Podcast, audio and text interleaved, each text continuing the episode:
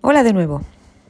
Hoy estamos en la página 10 de la unidad 6 en el punto 3.4, categorías de las aguas de baño.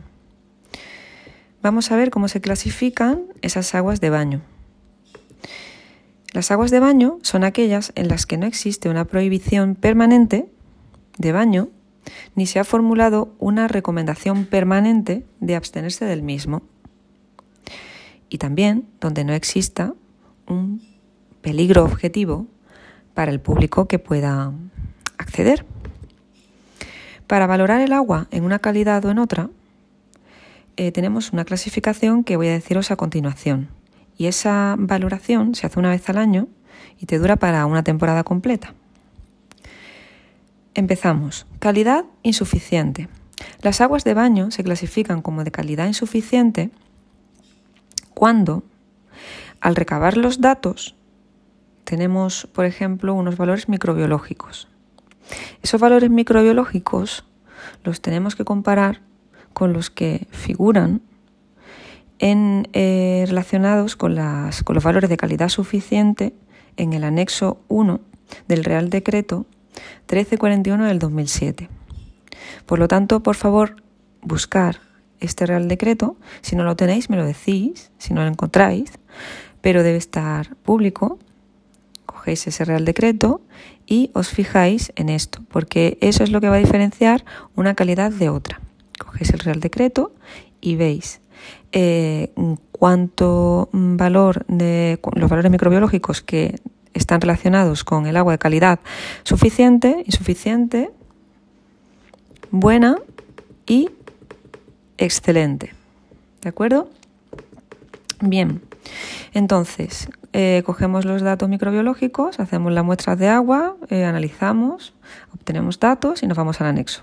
Si esos datos son peores que los valores de calidad suficiente que figuran en ese anexo, ¿vale? Los valores del percentil, entonces diremos que ese agua que hemos analizado es de calidad insuficiente. Podemos definir percentil como, te lo digo ahora, en un momento, el percentil es una medida de posición usada en estadística, de donde se encuentra un valor por estadística, es decir, en base a una serie de medidas y de datos que hemos ido obteniendo, que indica, una vez ordenados estos datos, el valor de la variable en el que se encuentra un porcentaje de un grupo, por ejemplo, percentil 50, percentil 20. Este concepto, a las que seáis madre o tengáis sobrinos, os va a sonar porque está relacionado, por ejemplo, con el peso o con la longitud en centímetros del bebé.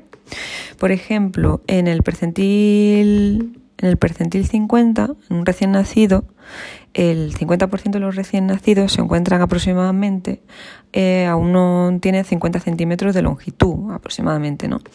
Y un recién nacido, con recién nacido, de cero meses, pues va a tener eh, más o menos un peso de 2 kilos y medio, o sea, 3 kilos, 3 kilos con 1, 2 aproximadamente. Ese es el percentil 50. Estos datos os los voy a compartir en las notas del episodio, el enlace para que podáis acceder a este concepto, ¿vale? Eh, si no tenéis el Real Decreto a mano, me lo decís y también lo incluye aquí. Pero debe ser, vamos, que seguro que lo encontráis fácilmente.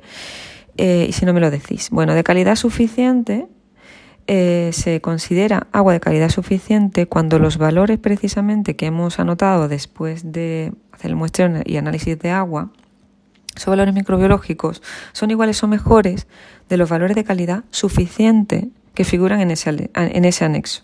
¿vale? El anterior era si los valores son peores, es decir, se clasifica el agua de calidad insuficiente si los valores microbiológicos son peores. Se, clasifica de calidad suficiente si los valores eh, microbiológicos son iguales o mejores.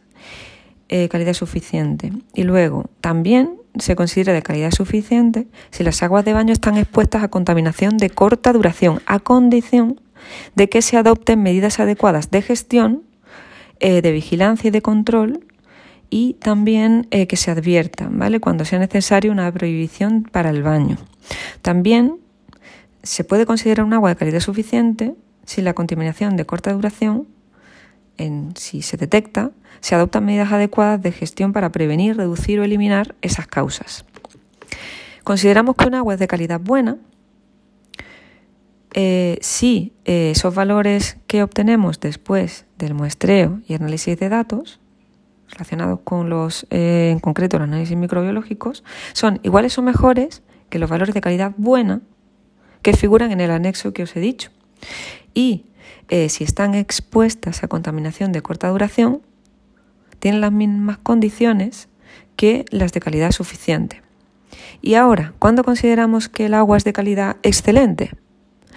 Cuando, mm, por ejemplo, los datos que cogemos, valores de ese percentil microbiológico, son igual o mejor que los valores de calidad excelente que figuran en ese anexo. Por lo tanto, en, el anexo están reflejados los valores de calidad excelente, buena y suficiente, para que a partir de ellos se puedan eh, clasificar las aguas. ¿Vale? Y sobre eh, la corta contaminación, una contaminación de corta duración, pues tenemos las mismas eh, condicionantes que lo que hemos dicho anteriormente. Eh, ¿Qué más? Se adoptarán las medidas realistas y proporcionadas que se consideren adecuadas para aumentar el número de aguas de baño clasificadas como de calidad excelente o buena. Estoy ya en la página 12 al principio. ¿Qué se hace? Se instala una señal sencilla y clara en la playa, si existe, eh, por ejemplo, algo, una contaminación, o sea, si se ha advertido, eh, si se ha realizado o se ha producido algún vertido, eh, donde se indique las causas de la contaminación y las medidas adoptadas, ambas cosas, ¿vale? Luego tenemos clasificación sanitaria de las aguas de baño marítimas. Clasificación sanitaria. Aguas marítimas de baño. Pues esa clasificación, ¿cómo se divide? Pues mira, resulta que es una clasificación sanitaria. Se realiza al final de la temporada de baño. Normalmente en este hemisferio norte pues suele ser en septiembre, cuando ya se cierra la piscina de tu urbanización, por así decirlo. La calidad de las aguas se establece para cada punto de muestreo. ¿Y cómo se expresa? Pues mediante una escala de tres valores. Aguas 2 son aptas para el baño y de muy buena calidad en base a esas medidas que hemos hecho antes y comparadas con el Real Decreto que hemos dicho antes. Aguas 1 aptas para el baño de buena calidad, no de muy buena calidad, de buena calidad. Y 0 es no aptas para el baño. ¿Vale? Esa es la clasificación sanitaria de las aguas de baño marítimas. Estoy ahora en el punto 3.5, factores que inciden negativamente sobre la costa. Se nos pueden ocurrir muchos, ¿sí, no? Por ejemplo, la disminución de los aportes sólidos de ríos y arroyos. ¿Esto qué significa? Que se produce una regresión de la línea de costa. Eso significa que va hacia atrás. Como causa de esta regresión costera, Podemos citar el qué, qué hace que no lleguen los ríos, que no llegue el agua a la costa. Pues por ejemplo construyamos unos embalses allá, em, digamos repoblaciones forestales, destrucción de las dunas. Mm, más que repoblaciones forestales, sí, bueno, depende de si te bloquea la, la vegetación ¿no? para llegar, pero principalmente es que podemos citar la construcción de embalses. Nos hemos pasado poniendo embalses y no llega el agua a la costa. Se destruyen las, las dunas, se ejecutan obras marítimas sin evaluar el impacto que tiene ambiental. Y entonces, pues, ¿qué hace? Que el río se agota y no llega el agua al mar. Entonces, digamos que la línea de costa se va comiendo el terreno, ¿no? por estos motivos. Otra cosa que ocurre, que incide, un factor que incide negativamente sobre la costa, es la escasez de precipitaciones. Este factor no afecta a todas las, a todas las costas por igual. Es especialmente causada en el ámbito mediterráneo. La escasez de aportes de agua de los ríos que drenan en dicho mar hace que se haya convertido en una, en una cuenca deficitaria porque las pérdidas por evaporación exceden a lo que la lluvia alimenta esa cuenca. Otro factor negativo, el excesivo y puntual aporte de residuos. ¿De dónde? De los núcleos de población, de las zonas industriales, pesticidas, abonos, el fuerte incremento demográfico y turístico y la sobrepesca afectan de modo negativo a las zonas costeras. Desde luego, la situación que estamos viviendo está viniendo muy bien un poquito de parón para que para el medio ambiente, pues, pues la verdad es que sí, todo tiene algo positivo y bueno, esto no es malo porque nos viene bien a todos, ¿no? En ese sentido. Bueno, seguimos. 3.6, la contaminación marina. Sobre la plataforma continental, os remito al dibujo que hemos visto un poquito más arriba, para que os hagáis una idea a dónde nos situamos. Ahí, en la plataforma continental, es donde se produce el mayor impacto ambiental. En este área se concentra la mayor parte de actividad pesquera y también sufre los efectos de las aguas residuales y vertidos industriales. La navegación es muy contaminante porque se utiliza gasolina y cuando tú estás navegando estás, digamos, ensuciando el mar de muchas maneras por los mismos residuos del petróleo, cuando tú estás eh, de los combustibles fósiles, cuando tú estás conduciendo también al quemar petróleo estás emitiendo gases, pues en el mar es lo mismo. Eh, eh, digamos que cuando vas navegando, algo de aceite cae, eh, digamos que vamos contaminando todo el rato. El transporte mercante por los mismos motivos. También cuando vas en un, en un barco muy grande, eh, pues digamos que los residuos que, mm, que genera, pues todo va vertido también al mar, de las personas que van también dentro, ¿no?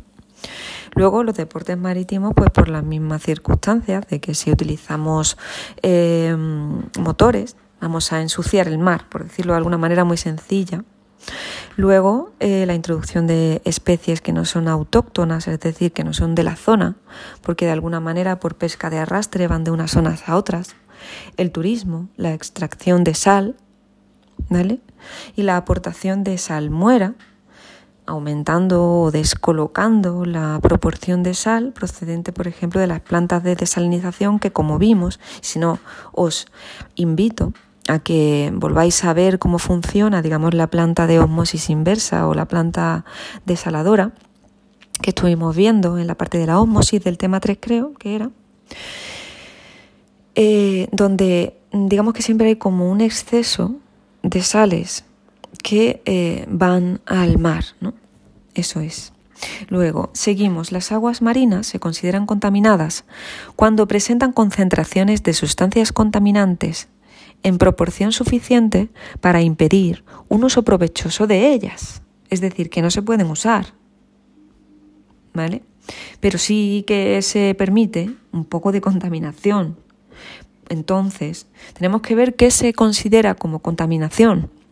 Las Naciones Unidas definen contaminación en el mar como la introducción por el hombre, yo he tachado hombre, he puesto por el ser humano, de forma directa o indirecta, de sustancias o energía, sustancias o energía en el medio marino, con efectos que puedan dañar a los seres vivos. ¿Vale? Energías, yo diría que se mm, puede eh, relacionar pues con la mm, con el montaje de plantas petrolíferas o algo por el estilo. Eh, dañar a los seres vivos, que constituye un peligro para la salud humana, crean impedimentos para las actividades que se desarrollan en los mares, como por ejemplo la pesca, van en detrimento, reducen la calidad del agua, la utilización de esta y reducen también las posibilidades de disfrute del agua con seguridad. ¿Vale? La contaminación marina puede tener un origen marino o terrestre, ¿correcto? Por las actividades que se hacen en el mar o por consecuencia de lo que hacemos en la tierra. Aquí te habla de las plataformas petrolíferas y de la explotación de los fondos marinos también. El, contaminante de origen marino más importante son los hidrocarburos. Como contaminantes de origen terrestre tenemos todos aquellos que llegan al mar a través de la línea de costa. Pues ¿por qué? Pues por los núcleos urbanos o turísticos. ¿De acuerdo? Bueno, pues hasta aquí la contaminación marina y dejarme que mire un enlace, sí, lo del ser humano, en vez de hombre. Somos hombres y mujeres los responsables. Entonces, pues nos vamos a la contaminación marina por hidrocarburos. Los hidrocarburos, en contracción HC, son un amplio grupo de compuestos orgánicos. Os invito que busquéis su composición química en línea. Vais a ver que son eh, moléculas muy grandes, ¿vale? Incluso hay anillos, ¿no? Eh, aptenos, por si queréis eh, echarle un vistazo, ¿no? Esos, esas moléculas tan grandes de hidrocarburos se hallan presentes en el petróleo y en el gas natural. Son muy difíciles de mm, romper y de digerir por lo que son los organismos vivos actuales que tenemos en esta Tierra, por lo tanto son contaminantes porque pueden bloquear procesos pueden procesos, eh, por ejemplo, no podemos sintetizar algo, pues porque eso nos lo impide, esa molécula lo impide, nos envenena de alguna manera, ¿no? Por decirlo sencillo. Eh, la contaminación de cualquier hábitat por, hidrocarburos líquidos, que sería el petróleo, es una de las formas más graves de contaminación del agua. Acordaros, o os eh, traigo, pongo sobre la mesa, la contaminación, la expresión contaminación por crudos. ¿vale? En este caso, cuando hay una contaminación por crudos, porque se estropea o hay una fractura en un petrolero, se produce una consecuencia que se llama marea negra. Esto es muy grave por muchas cosas y bueno, pues en este caso voy a dejar el episodio aquí y os voy a dejar en las notas del episodio el enlace también a todo lo que ocurrió con el Prestige. ¿De acuerdo? Eh, bueno, pues espero que os haya gustado este episodio también. A ver qué tal ha salido. Y nos vemos en el siguiente.